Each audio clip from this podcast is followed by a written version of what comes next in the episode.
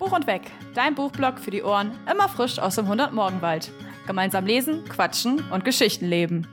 Hey ho und willkommen zu der nächsten Folge von Buch und Weg. Heute unter dem Titel Es ist nicht immer drin, was draufsteht, denn wir unterhalten uns heute über Klappentexte, über Titel, über Cover und über Retellings im Allgemeinen und über den John Lennon-Effekt.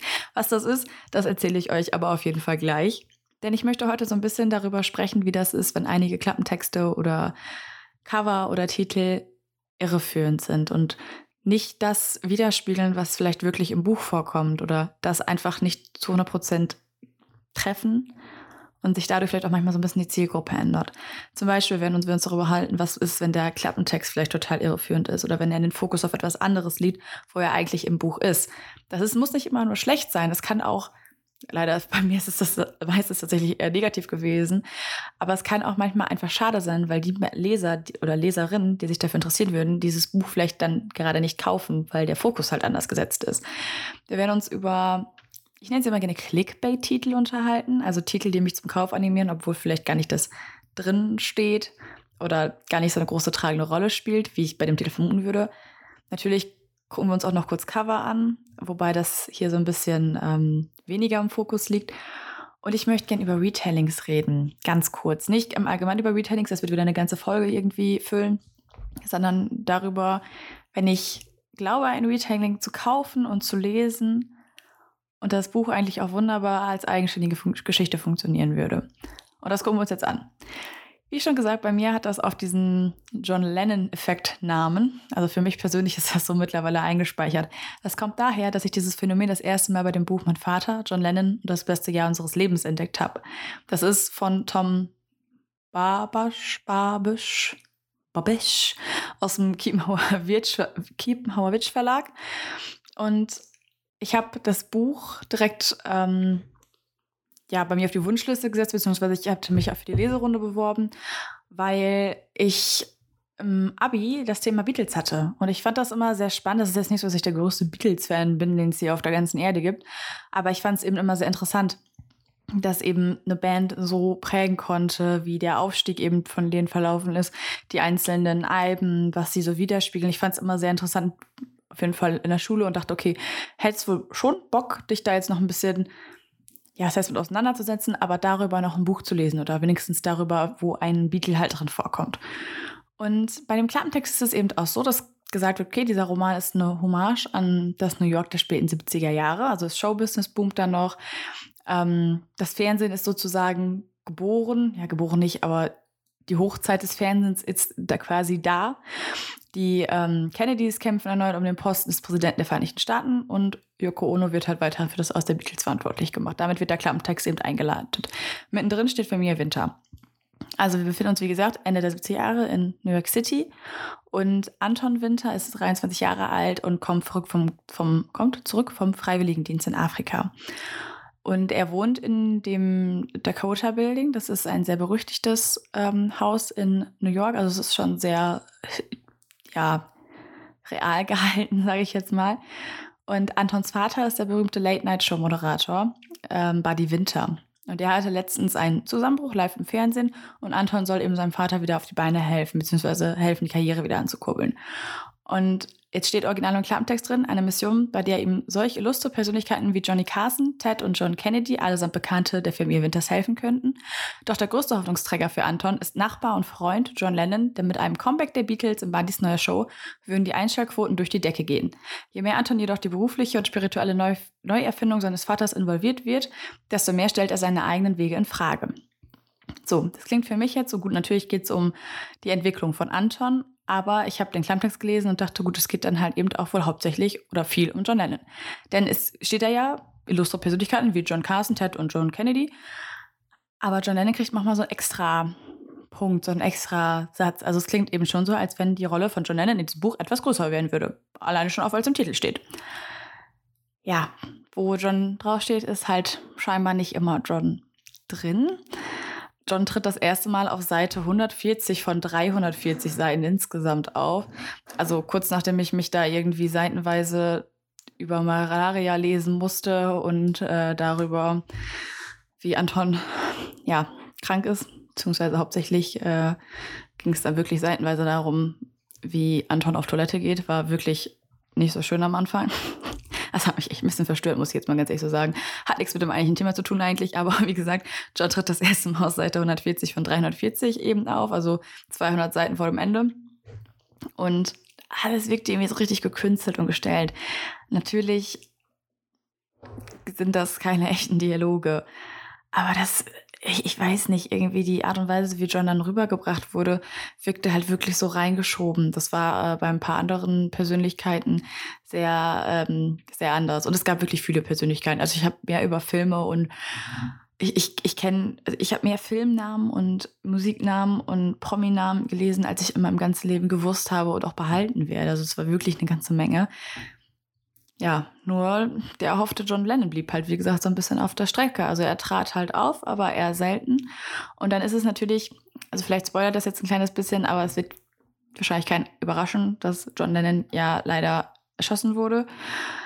Und natürlich war ich da sehr gespannt darauf, wie das auch in dem Buch umgesetzt wird und ob das umgesetzt wird. Und das war das, was einfach so abgehandelt wurde. Ich habe das Ende dann gelesen und das war so ein bisschen so nach dem Motto, ja, wir beenden das Buch jetzt. Ich habe jetzt keinen Bock mehr. Jetzt ist dieses Buch zu Ende. Und es wurde dann so abgearbeitet und so abgehandelt und so fix dabei auch, dass es dann auch dem Künstler irgendwie nicht gerecht wurde. Ich fand das sehr, sehr, sehr, sehr schade. Und wie gesagt, dieser Freundstatus von John Lennon zu der Familie Winter wurde auch nicht wirklich deutlich. Das Ding ist, wenn man sich das Buch jetzt mal im Englischen anguckt, ist der Titel zum einen anders. Das heißt nicht mehr mein Vater, John Lennon und das beste Jahr unseres Lebens, wobei ich auch nicht weiß, wo das beste Jahr in diesem Buch äh, abgeblieben ist. Also eigentlich das Einzige, was in dem Buch vorkommt, ist der Vater. Aber im Englischen heißt das Buch The Dakota Winters. Und das passt natürlich vom Titel her schon mal ein bisschen besser. Der Klappentext ist quasi der gleiche. Allerdings, es gibt einen ganz, ganz kleinen, aber wie ich finde, feinen Unterschied. Der John Lennon tritt auf einer Ebene mit diesen anderen Persönlichkeiten auf. Also wie schon gesagt, es hieß ja im, im Klappentext illustre Persönlichkeiten wie John Carson, Ted und jo Joanne. Ich habe die ganze Zeit John gesagt. Joanne ist es, oder? Joanne Kennedy. Und dann eben, ja, doch der größte Hoffnungsträger, bla bla bla. Im Englischen ist es wirklich einfach nur übersetzt, ja, da helfen ihm halt so Persönlichkeiten wie Johnny Carson, John Lennon, Todd und John Kennedy.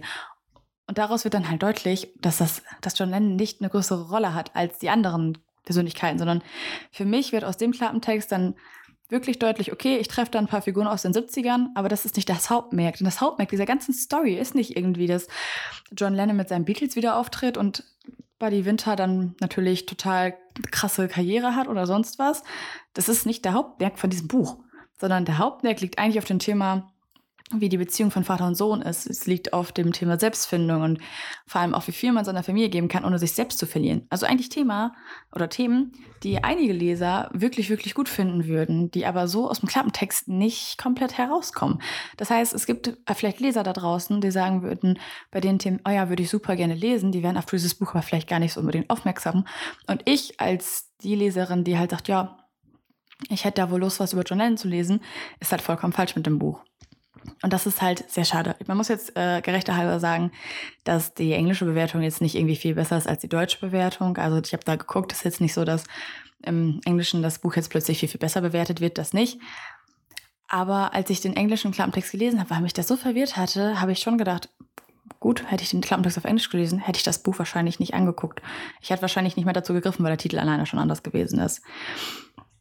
Ähm, ein weiteres Buch, wo das mit dem Klappentext eben der Fall ist, allerdings nicht mit dem, mit dem Titel, weil der Titel ist der gleiche in Deutsch und in Englisch, ist Der Muttercode von Carol Stevers aus dem Heine Verlag.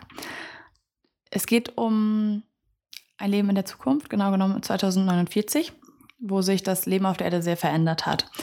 Also der Fortbestand der Menschheit wird damit gewährleistet, dass Kinder von Robotern ausgebrütet werden und äh, auch aufgezogen werden. Und es gibt eben ein spezielles Computerprogramm, der Muttercode, damit die Roboter eben empfinden und agieren, wie Menschen es auch können. Kai ist eben eines dieser Roboterkinder, also er hat seine Mutti, sein Mutti-Roboter Rot-Z und die beiden streifen durch das zerstörte Amerika. Bloß die erste Generation dieser Roboterkinder wachsen heran und die Mütter sollen wieder abgeschaltet werden. Und damit endet der Klappentext mit diesem Satz bis man an dem Punkt gelangt von dem Klappentext, dass eben die Roboterkinder, dass die, dass die Roboter-Modis abgeschaltet werden. es dauert eine Weile. Also man lernt zwar schon ziemlich schnell Kai kennen, aber der Hauptmerk liegt nicht auf der Geschichte von Kai eigentlich. Der eigentliche Fokus liegt nämlich auf der Rolle des, auf der Rolle? Ja, auf der Rolle des Militärs und auf der Entwicklung des Motorcodes sowie sehr viel Biologisches, was da noch kommt. Also wirklich sehr viel Biologisches. Ich bin ja Biologiestudentin und ich mag das eigentlich mega gerne, wenn jemand etwas sehr, sehr gut begründet hat, auch wenn man weiß, ja, nee, das kann zwar nicht real sein, aber die Begründung ist gar nicht so schlecht. Ähm, allerdings muss man dazu sagen, dass es wirklich super detailliert gewesen ist. Und ich habe das an einem Wochenende gelesen. Ich habe danach eine Genetikklausur geschrieben. Ich habe gedacht, ich lerne, als ich dieses Buch gelesen habe. Wirklich, es war wirklich sehr, sehr detailliert. Eigentlich sehr, sehr cool, wer da Bock drauf hat. Ähm, natürlich, dann, dann ist es eine sehr, sehr, sehr coole Sache, dass es eben so detailliert beschrieben wird. Sie ist eben auch Biologin. Das kann ich alles verstehen, aber man hat dann manchmal das Gefühl, man, man lernt mehr, als dass man irgendwie eine Geschichte zu hören bekommt das ist gar nicht unbedingt das Hauptproblem. Nur, wie gesagt, mein Hauptproblem war, ich hatte jetzt damit gerechnet, dass ich ein Buch lese, wo ich Kai begleite. Und Kai kam gar nicht so häufig vor. Ich finde es immer sehr schwierig, wenn ich lange brauche, um bei dem Punkt des Klappentextes angekommen zu sein.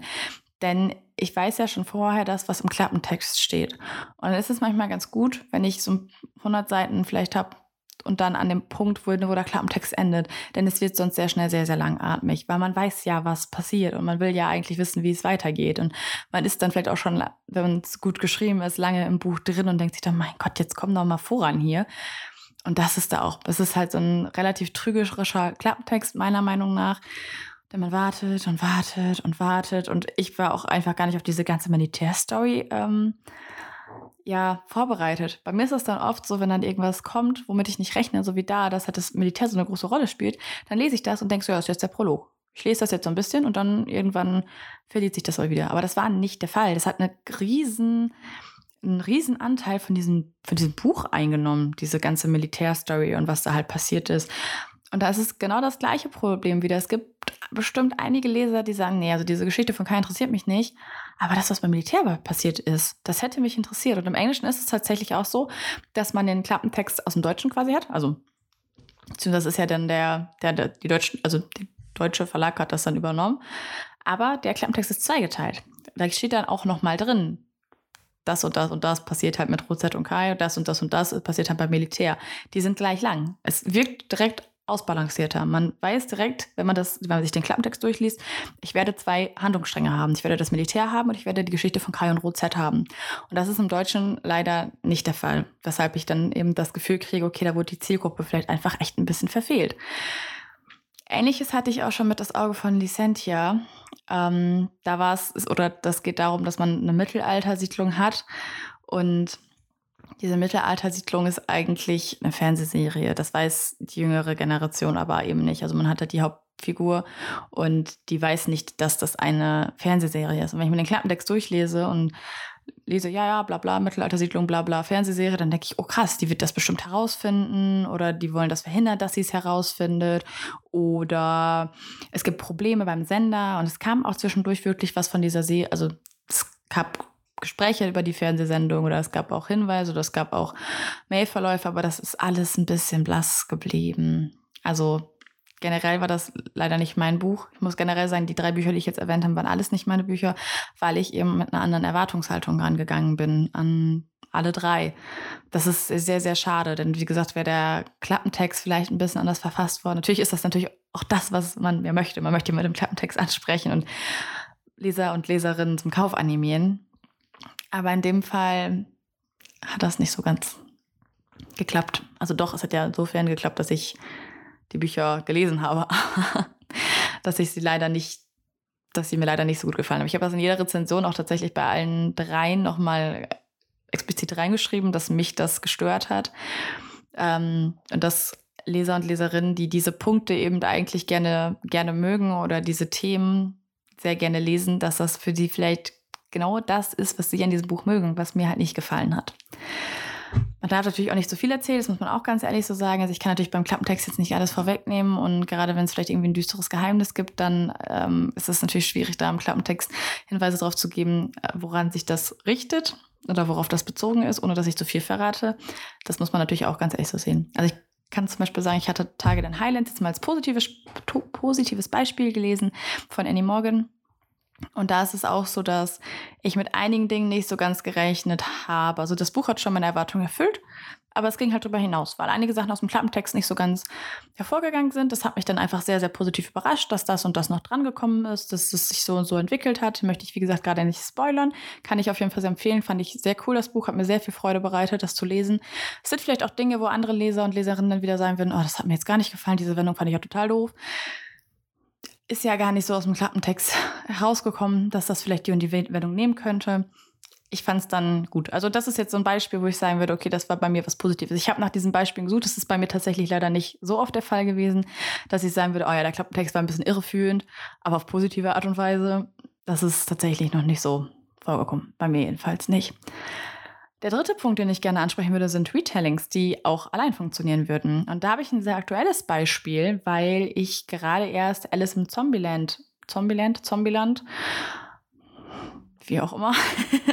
Auf jeden Fall habe ich das jetzt gerade erst beendet. Ich werde euch dazu mehr und detaillierter erzählen, wenn der Lesemonat kommt. Ich möchte mich jetzt wirklich nur auf dieses Buch als Retelling fokussieren, sozusagen. Das Buch ist von Gina Showalter, Showalter, Showalter. Keine Ahnung. Jedenfalls geht es darum, dass ähm, ja, Alice einen relativ verrückten Vater hat, der Dinge sieht, die irgendwie kein anderer sieht. Tatsächlich ist es dann aber eben so, dass Alice an einem Tag ähm, wo eine Kaninchenwolke am Himmel steht, ein Autounfall mit ihrer Familie hat und ihre Eltern von Zombies gegessen werden, sodass sie halt merkt, okay, mein Vater hat recht gehabt, verdammt, und ich habe dem nie geglaubt. Und Alice muss dann natürlich auf eine neue Schule, sie benennt sich dann um, sie lässt sich nur noch Ellie nennen. Sie lernt da Cole kennen, also das ist so dieser Bad Boy und seine Clique, die voller vermeintlicher Schläger und sie lernt halt eben gegen die Untoten zu kämpfen, um sich halt eben, ja, ähm, zu rächen sozusagen. Ist doch übrigens alles das, was im Klappentext steht. Da passt auch dieses Mal. Also an dem Klappentext ist nichts, nichts einzuwenden. Es ist genauso, wie es passiert. Es ist genau das, was ich mir darunter vorgestellt habe. Bis auf eine kleine Winzigkeit. Irgendwie ist, steht alles drauf, aber es ist anscheinend nicht immer alles drin. Also ich habe euch ja letztes Mal von den Chroniken von Alice erzählt als super gutes Retelling, weil es eben viele eigene Aspekte hatte, aber eben auch viel aus dem Original aufgenommen hat. Und hier ist es jetzt so, dass, die, dass mir die Geschichte zwar grundsätzlich gefallen hat. Es ist nicht so, dass ich das Buch nicht mochte. Aber es hätte auch wunderbar für sich alleine stehen können. Grundsätzlich hat man ja immer noch nicht mal mehr Alice Namen sozusagen, weil sie sich ja umbenennt in Ellie. Es ist grundsätzlich mehr ein Teenage Drama mit so übernatürlichen Elementen, kann man eigentlich sagen, aber schon sehr großer Fokus auch auf diesem ganzen Teenage-Drama-Gedöns. Also so ein bisschen so, so in die Twilight-Schiene, Twilight, Obsidian, auch relativ klischeehaft, aber trotzdem so, dass es auch echt unterhaltend ist, das stimmt schon. Aber ich hätte halt damit gerechnet, dass es mehr Parallelen gibt. Also Alice verlässt ja ihre eigene Welt sozusagen noch nicht mal. Sie sieht dann halt nur Zombies und ähm, es gibt dann manchmal so, so Kapitelüberschriften, wo dann auch irgendwas mit einer Teeparty steht oder ähm, irgendwelche anderen Kleinigkeiten, die eben auf Alice im Wunderland äh, abzielen. Und ich habe dann beim ersten Kapitel schon gedacht, boah, ich finde das da gar nicht wieder. Ich finde gar nicht diese, diesen Zusammenhang zwischen der Kapitelüberschrift Alice im Wunderland und Alice im Zombieland. Und dann habe ich da wirklich drauf geachtet und hatte das des Öfteren leider. Was eben eine große Rolle spielt, ist diese Kaninchenwolke, ja, schon. Aber grundsätzlich hätte ich jetzt die Figur umbenannt. Ich hätte einen anderen Titel gehabt. Der Titel ist auch im Englischen übrigens der gleiche. Es wird das auch schon mal. Nicht, dass ihr jetzt denkt, dass es vielleicht da anders war. Das habe ich natürlich auch recherchiert. ja, mit meinen. Also recherchiert bedeutet, ich habe es bei Google eingegeben und nachgeguckt. Aber das ist der gleiche Titel. Hätte diese Kaninchenwolke jetzt einfach eine andere Form, wäre das jetzt einfach eine Lastwagenwolke oder eine Flasche oder ein Kaktus, keine Ahnung, irgendwas anderes als ein Kaninchen. Und Alice würde nicht Alice heißen, sondern, weiß ich nicht, Lieselotte oder Elisabeth. Hätte das nichts mehr mit Alice im Wunderland zu tun. Ich weiß nicht, wie das in den folgenden Bänden noch wird. Kann natürlich sein, dass ich dem Buch jetzt so ein bisschen Unrecht tue und in Band 2, 3 und 4 noch mehr ähm, Anspielungen kommen. Hm ich würde sagen, dann ist es aber auch schon zu spät. Denn ich greife ja bewusst zu diesem Buch, weil ich Lust auf ein Retelling habe und beziehungsweise ich, Weise, weil ich Retelling, ja, ich muss sagen, ich bin jetzt gerade auch gar nicht so richtig im Thema. Ich weiß gar nicht, wie das ist, ob man das Retelling nennen kann, wenn einfach so die Figuren mm, ja übernommen werden, aber ähm, die Handlung eine komplett andere ist, aber das Aspekte hat, die gleich sind. Aber ich, was ich eigentlich sagen möchte, ist, ich, ich, ich glaube, ihr wisst, was ich meine. Hoffe ich jetzt auf jeden Fall mal. Ich finde es manchmal sehr, sehr schwer, so Genres und so auseinanderzuhalten und zu sagen, was ist jetzt wirklich was? Ist das eine Nacherzählung oder ist das, ja, ähm, jedenfalls, trotzdem greife ich ja zu diesem Buch. Entweder weil ich Zombies mag oder weil ich Alice im Wunderland cool finde und mir denke, ja, das möchte ich jetzt, jetzt irgendwas, was mit Alice im Wunderland zu tun hat. Da sehe ich mich. Auf der anderen Seite muss man ja auch sagen, dass vielleicht irgendjemand, der Alice im Wunderland gar nicht so gerne mag, zu dem Buch nicht greifen würde, aber was verpassen würde, weil das Buch ja gar nicht so viel mit Alice im Wunderland zu tun hat. Also ihr merkt schon, dass es in, bei, bei jedem Buch dieses zweiseitige. Auf der einen Seite habe ich dann Leser, die enttäuscht sind, weil Erwartungen nicht, also nicht getroffen werden. Auf der anderen Seite habe ich Leser, die dieses Buch niemals lesen würden, Entschuldigung, Leser und Leserinnen, die dieses Buch nicht lesen werden oder würden, weil sie ja, das, was, wo da der Fokus drauf gelegt wurde, vielleicht nicht mögen oder sie das nicht anspricht, obwohl das eigentliche Buch sie ansprechen würde. Das ist bei Covern auch oft so. Also Cover können oft sehr irreführend sein. Ich habe das zugegebenermaßen meistens im New Adult-Bereich ähm, mitbekommen. Beispiel ist zum Beispiel True North. Da habe ich mich ja in Folge 2 so ein bisschen drüber ausgelassen, bin ich ja ehrlich, und habe euch erzählt, dass da so viele seltsam erotische Szenen bei sind. Dann habe ich mal geguckt. Im Deutschen äh, sieht das Cover von True North so aus. Ihr könnt das natürlich auch gerne googeln, aber ich beschreibe euch das jetzt auch einmal. Da sind so Berge drauf, also Schatten von Bergen sozusagen. Die sind einfach schwarz, so Wälder. Und oben ist dann halt der Himmel. Und dann ist da quasi so, ein, sieht aus wie ein Kreide, ist dann da drauf geschrieben, Serena Bone, True North. Ich weiß gar nicht, wie die Untertitel heißen. Wo auch immer du bist, glaube ich. Oder für immer nur wir. Ich weiß es gerade, ich weiß es gerade wirklich nicht. Naja, auf jeden Fall ist dann dieser Untertitel noch reingeschrieben. Manchmal mit so einem kleinen Herzchen.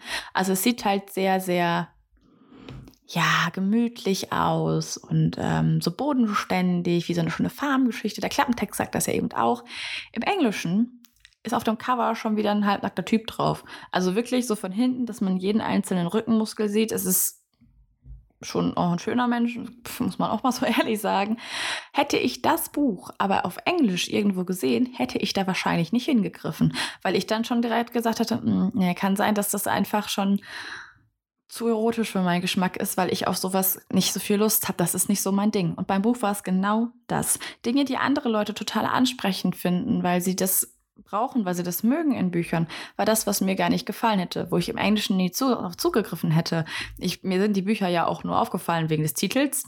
Da muss ich auch gerade sagen, dass ich gar nicht weiß, ob der im Englischen, im Englischen ist der, glaube ich, anders. Also auf jeden Fall sind mindestens die Untertitel anders. Bei den Titeln bin ich mir gerade nicht sicher. True North ist gerade ein relativ spontanes Beispiel, was mir eingefallen ist. Deswegen ist das gerade so ein bisschen so, so, so, ein, so ein gutes Beispiel, was ich gerne auch anbringen möchte, aber deswegen bin ich da nicht so ganz komplett gerade drin.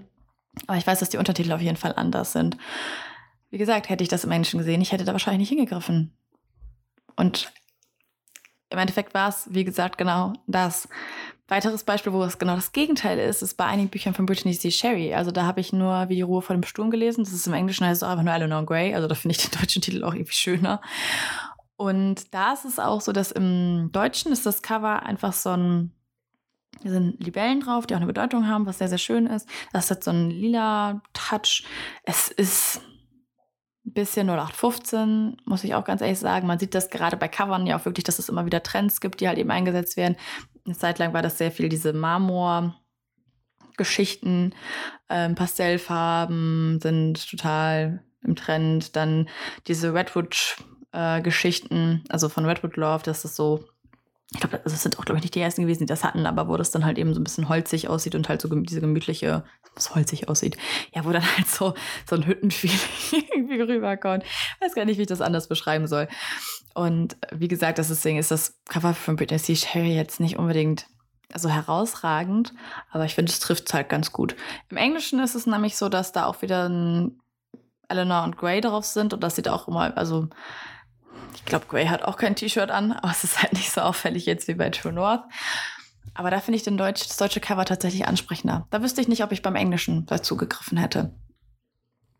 Ja. Wo wir schon dabei sind, gibt es auch manchmal Cover, wo dann plötzlich die Person oder die Hauptfigur plötzlich ganz anders drauf aussieht. Beispiel ist zum Beispiel Akota, also Reich der Sieben Höfe. Das Mädel darauf ist blond. Ich habe jahrelang geglaubt, Faye, jetzt kommt diese, diese Geschichte, Faye, Faye Wa, Faye Wa wäre blond. Ich sage das jetzt gerade mit, das ist wieder diese Geschichte. Ähm, ich habe mal auf Instagram Namen dumm aussprechen gemacht, also wo mir Namen geschickt wurden und ich habe das ein, zwei Mal gemacht schon, dass ich dann versucht habe, die Namen auszusprechen und dann recherchiert habe, wie die halt eben wirklich ausgesprochen werden. Und bei, ich habe immer gedacht, die heißt Fayre und da kam dann eben irgendwann raus, dass sie Fayra heißt. Ich muss mich da aber noch dran erinnern, dass sie Fayra heißt. Und ich muss mich, wie gesagt, immer noch dran erinnern, dass sie nicht blond ist. Das ist ganz, ganz schwierig, wenn man, gerade wenn man irgendwie so Prinz oder so sieht. Und ich habe mir manchmal mal gedacht, mein Gott, warum wird die denn immer brünett dargestellt? Die ist doch blond auf dem, auf dem Cover. Es ist nichts Schlimmes. Das ist ja jetzt nicht, äh, ich kann damit leben, dass sie, sie nicht blond ist. Aber manchmal frage ich mich dann, warum? Warum? Warum? Das bei Hush ist das auch so von, ähm, jetzt habe ich auch schon den Namen vergessen. Äh, Dylan, Fa Dylan Farrow. So. Ja, es ist auch so, dass die ähm, Person auf dem Cover rote Haare hat. Niemand in diesem Buch hat rote Haare. Warum ist das so? Also es sieht toll aus. Es ist ein hübsches, eine, also ein hübsches Gesicht und passt auch zum Rest des Covers. Aber warum? Das, das verstehe ich manchmal einfach nicht, muss ich ganz ehrlich sagen. Diese Covergeschichte, ich habe da auch noch mal geguckt. Das ist bei mir tatsächlich nicht ganz so extrem gewesen, muss ich sagen, dass ich da doch meistens, ich habe natürlich jetzt auch nicht alle deutschen und Engl alle englischen Cover so im Kopf. Ich habe das jetzt bei ein paar Büchern gesehen, weil ich da einfach zufällig weiß, wie die englischen Cover aussehen. Oder weil ich einfach mal gegoogelt habe, wie die ähm, so aussehen, weil ich das, wie gesagt, bei True North aufgefallen ist. Bei Redwood Love ist es zum Beispiel auch wieder das Gegenteil, wie bei Britney C. Sherry. Ich glaube, da hätte ich mich im Englischen möchte gesehen hätte, hätte ich die nie gekauft. Aber ich fand die halt im Deutschen irgendwie so schön. Und natürlich ist es das, was einen als, also das sind ja alles Punkte, die einen am Leser, also als Leser oder als Leserin am meisten ansprechen. Wenn ich jetzt ein Buch sehe es ist genau das, was, worüber wir gerade gequatscht haben, was mich als erstes anspricht. Das Cover, der Titel oder Klappentext. Und wie gesagt, für mich ist es so ein bisschen der John Lennon-Effekt, so nenne ich das immer liebevoll in meinem Kopf. Es gibt auch noch keinen John Lennon-Effekt. Ich habe das extra gegoogelt. Wir können das noch durchsetzen, neben Mandela-Effekt den John Lennon-Effekt noch mit einzubeziehen. Ja, es ist halt manchmal so ein bisschen schade, weil es ja eigentlich auch irgendwie niemandem was bringt. Denn ich schreibe dann, gerade wenn ich Rezensionsexemplar habe, dann schreibe ich halt die Rezension dazu. Und es ist natürlich schade, wenn es einfach daran scheitert, dass die Erwartungen anders gewinnt. Nicht mal höher waren, sondern wirklich einfach anders. Vielleicht habt ihr ja auch noch Beispiele dafür, das würde mich total interessieren. Ich sammle das jetzt auf jeden Fall und vielleicht machen wir dann irgendwie nächstes Jahr oder so. Ähm, ja, ich habe euch jetzt schon angedroht, dass es nächstes Jahr diesen Podcast noch geben wird. Nein, aber vielleicht machen wir dann noch mal eine Folge mit äh, neuen John Lennon-Effekt-Büchern. Und wenn ihr davon irgendwelche Bücher habt, irgendwas, wo ihr sagen wird, boah, das Cover passt ja überhaupt nicht zur Geschichte. Das ist irgendwie ein Retelling, das erzählt eigentlich gar nicht. Das ist eigentlich eine ganz eigene Geschichte. Da ist ein Klappentext, der passt gar nicht zum Inhalt oder ein Titel, der nichts mit dem Buch zu tun hat. Immer her damit. Ich freue mich auf jeden Fall drauf. Nächste Woche beschäftigen wir uns mit Neuerscheinungen. Da werde ich, würde ich mich auch freuen. Ich werde jetzt die Tage über auf Instagram mal einen Sticker oder zwei, also nicht zwei Sticker in einer Story, sondern zwei verschiedene Stories machen, wo ich euch frage, auf welche Neuerscheinung ihr euch nächsten Monat besonders freut. Denn dann können wir uns nächsten Monat einmal meine Neuerscheinungen angucken. Und wir können uns einmal, nee, meine nicht neu, meine Neuerscheinung, meine Neukäufe, meine neu zugezogenen, meine neuen Mitbürger in meinem Bücherregal, die können wir uns dann angucken. Und dann können wir uns noch einmal angucken, welche Bücher eben im November erscheinen, welche Fortsetzungen erscheinen. Ich denke, das wird wieder eine etwas längere Folge. Das drohe ich auch jetzt einfach mal schon an. Aber ich freue mich drauf, wenn ihr dann wieder da seid und ich euch wieder zuquatschen darf. Bis nächste Woche.